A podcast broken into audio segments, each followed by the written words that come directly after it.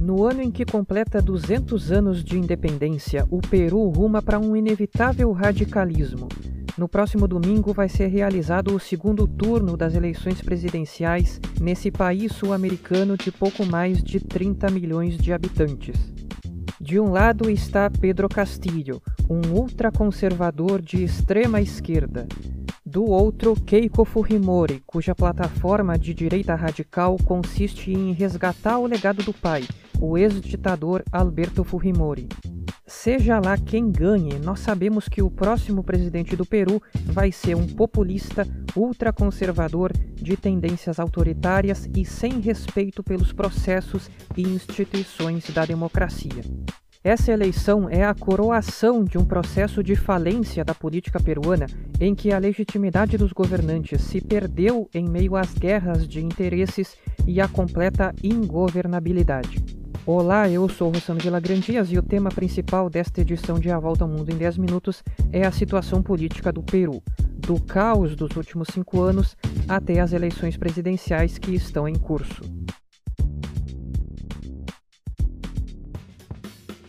O primeiro turno no Peru aconteceu em 11 de abril. Nas semanas anteriores à votação, as pesquisas eleitorais estavam congestionadas com um pelotão de candidatos embolados ao redor dos 10% das intenções de voto. Ninguém conseguia chegar sequer aos 15%, e era impossível dar qualquer palpite sobre quem poderia chegar na frente no dia da eleição e ganhar uma vaga no segundo turno. Assim, foi um choque que Pedro Castillo, um extremista da região dos Andes, tenha ficado em primeiro lugar com 19% dos votos, algo que as pesquisas não previram porque os institutos não cobrem direito à região rural das montanhas andinas, coração do eleitorado do Castillo. O segundo lugar de Keiko Fujimori, com 13%, também foi uma surpresa, já que ela possui a maior rejeição entre todos os candidatos do primeiro turno mas o núcleo duro de eleitores do Fujimorismo foi o suficiente para que ela superasse por muito pouco os outros candidatos.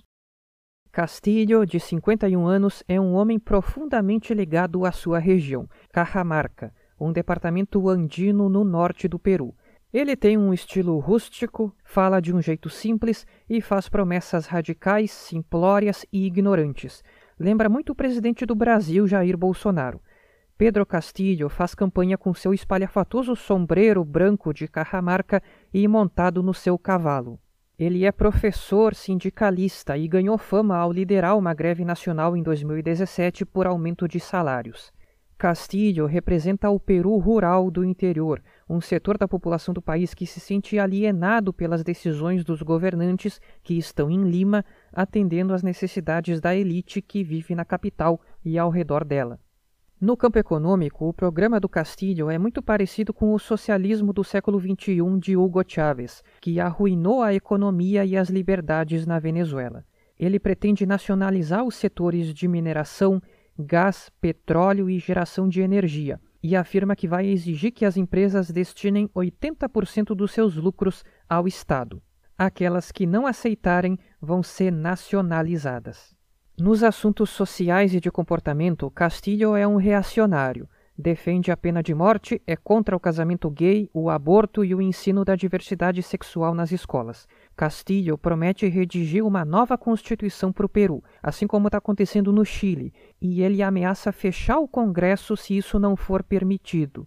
Na segurança pública, Castillo é linha dura e trata a questão com a truculência típica da extrema-direita. Ao longo da campanha eleitoral, ele atacou tratados e organizações internacionais e órgãos fundamentais do sistema democrático peruano. A adversária de Castilho nesse segundo turno, Keiko Fujimori, é uma velha conhecida. Filha do ex-ditador Alberto Fujimori, ela chegou ao segundo turno e perdeu nas eleições presidenciais de 2011 e 2016. Alberto Fujimori governou o Peru entre 1990 e 2000 e hoje está preso, condenado a uma pena de 25 anos por violações aos direitos humanos. Keiko é uma defensora do legado do pai e promete conceder indulto a ele se for eleita presidente. Em assuntos sociais e de comportamento e segurança, ela compartilha as visões ultraconservadoras do seu adversário, Pedro Castillo. Mas na economia, Keiko é de direita, defende o status quo atual e promete gerar empregos através da ampliação da mineração. A economia do Peru é relativamente liberal, o que garantiu ao país 20 anos de prosperidade do fim da ditadura em 2000 até o início da pandemia da Covid-19. No período, a pobreza caiu de 51% para 21%. Somando as votações do Castilho e da Keiko no primeiro turno, não se chega nem a um terço dos votos, uma fragmentação que reflete o desgosto dos peruanos com a política e a falta de lideranças capazes de ganhar a confiança da população. A política falhou no Peru, graças aos escândalos de corrupção disseminados por todo o espectro político, a ambição desmedida por poder, a cultura de conchavos, a falta de interesse dos políticos em representar o povo e ao uso dos partidos políticos como uma ferramenta para que cada um atinja os seus objetivos, e na origem do processo de falência da política peruana está a própria Keiko Fujimori. Em 2016, a Keiko perdeu o segundo turno para o Pedro Pablo Kuczynski, conhecido como PPK, por 0,24 ponto percentual. O PPK era um defensor do livre mercado, tecnocrático e simpático, representante de uma direita oposta ao fujimorismo. Mas os fujimoristas, liderados pela Keiko, tinham a maioria dos deputados. Assim, a Keiko, depois de ter perdido a eleição presidencial, tentou governar a partir do seu controle do Congresso. O PPK nunca conseguiu governar direito em razão das exigências da Keiko.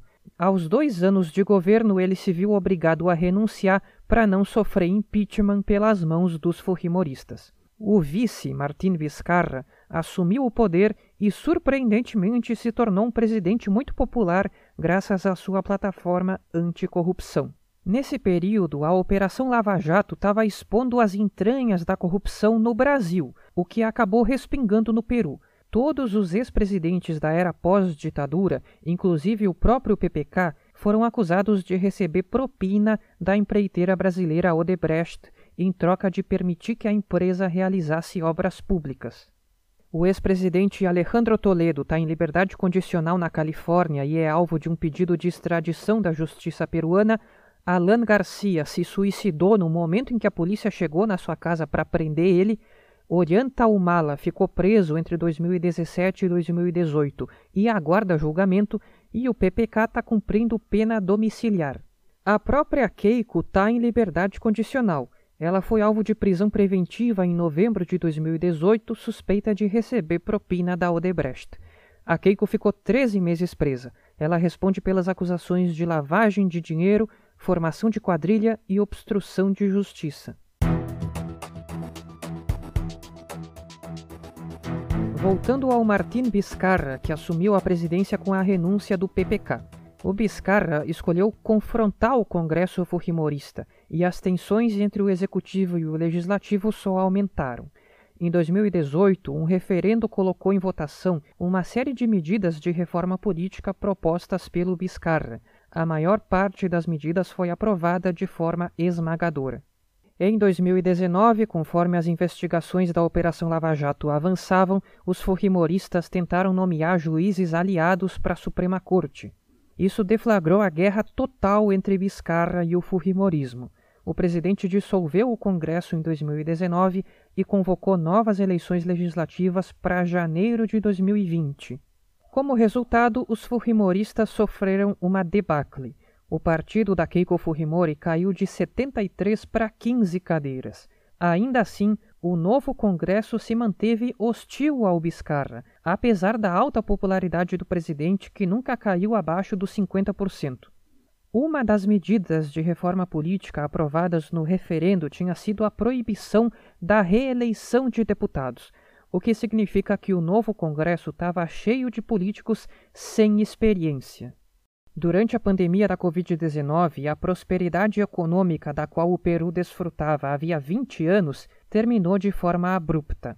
De janeiro a agosto, o PIB caiu 15,7%.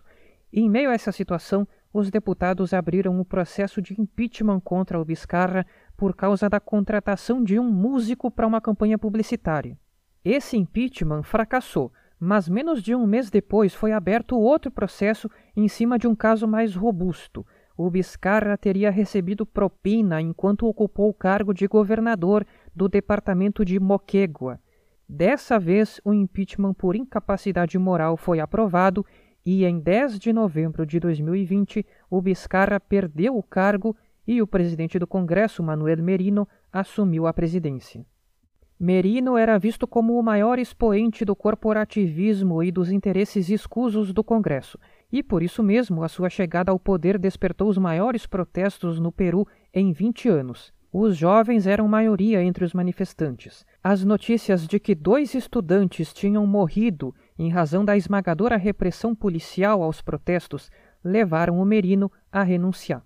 Foi então que o Congresso tomou a sua primeira atitude sensata escolheu o acadêmico de centro Francisco Sagasti, de 76 anos, para assumir o poder.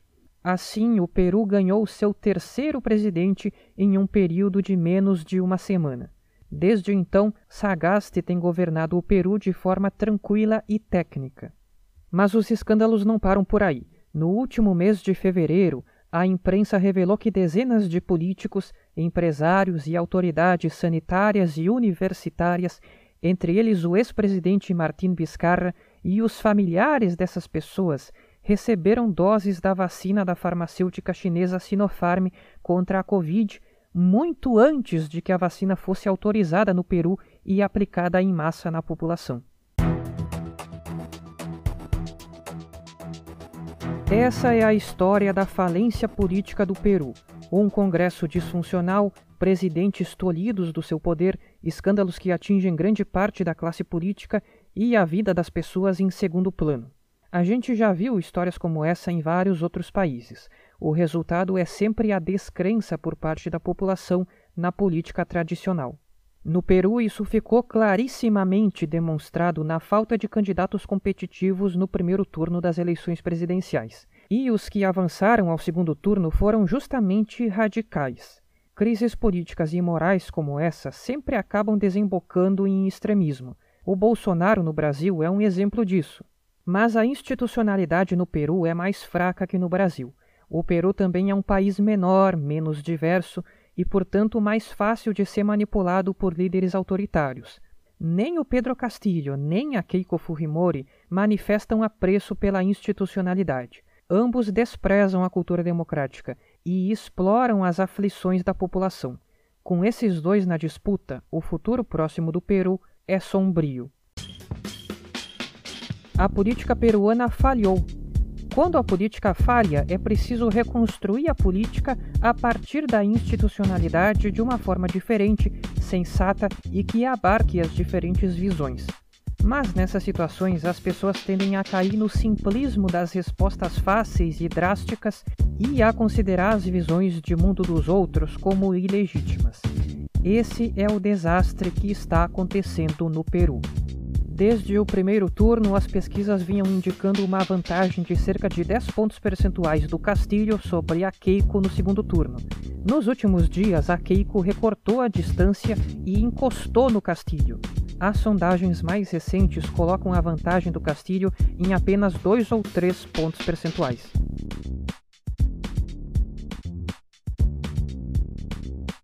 O governo do presidente Joe Biden já dura mais de quatro meses e apenas um dos 23 cargos do seu gabinete ainda está vago. E entre os 15 principais cargos do gabinete, que são os secretários que comandam os departamentos, todos estão confirmados. Nos Estados Unidos, todos os membros do gabinete precisam passar por uma audiência no Senado e ser confirmados pelos senadores, um processo que começa a partir do dia da posse. Na edição de 29 de novembro do ano passado, quando Biden estava começando a montar o seu time, eu abordei aqui no podcast os nomes que ele tinha anunciado àquela altura. Eram o secretário de Estado Anthony Blinken, a secretária do Tesouro Janet Yellen, a embaixadora na ONU Linda Thomas Granfield, o secretário de Homeland Security Alejandro Mayorkas e a diretora de Inteligência Nacional Avril Haines.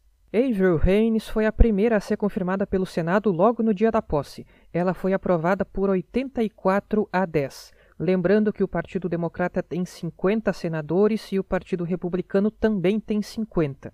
Cinco dias depois, Janet Yellen foi aprovada por 84 a 15. No dia seguinte, Anthony Blinken foi aprovado por 78 a 22. Alejandro Mayorkas teve uma aprovação bem mais apertada, 56 a 43, já em fevereiro. No mesmo mês, Linda Thomas Grandfield foi aprovada por 78 a 20. Agora, finalmente, chegou a hora de falar aqui sobre os outros secretários do governo Biden, começando por um cargo muito importante, o novo secretário de Defesa, Lloyd Austin, um ex-general de quatro estrelas. Ele é a primeira pessoa negra a comandar o Pentágono. Antes de se retirar em 2016, Austin foi chefe do Comando Central dos Estados Unidos, responsável pelo Oriente Médio. O general possui experiência em operações militares e já tinha trabalhado junto com Biden.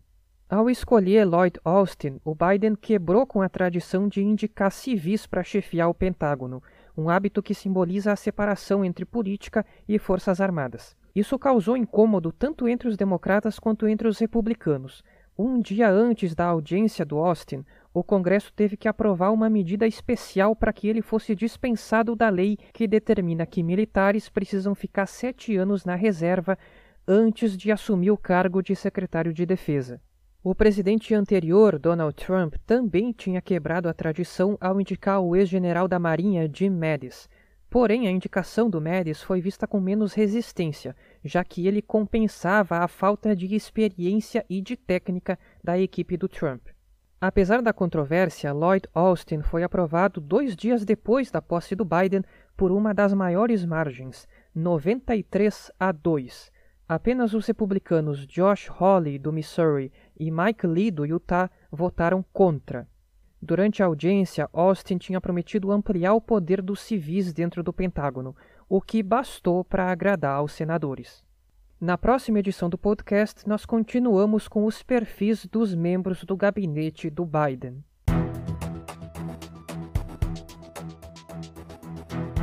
A China está em luto. Morreu no dia 22, aos 90 anos, Yuan Longping, o agricultor que desenvolveu um arroz híbrido e ajudou a encerrar o período fatídico de fome em massa que matou milhões de pessoas no país asiático.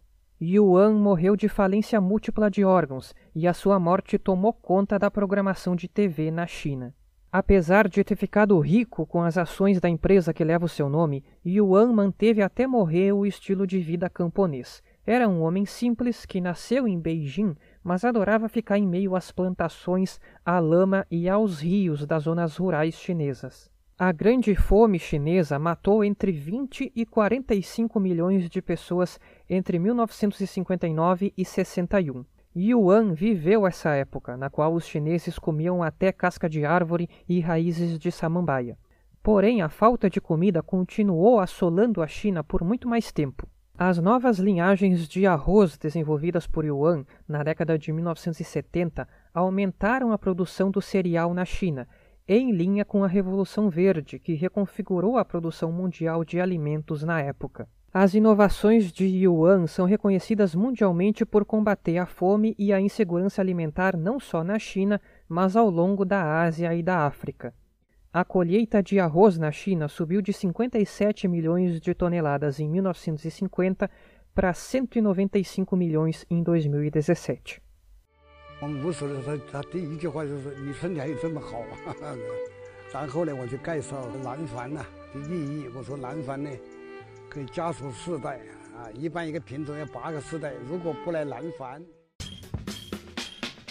Ao longo da vida, Yuan Longping tratou de evitar ser usado como propaganda política pelo Partido Comunista e nunca se filiou à instituição.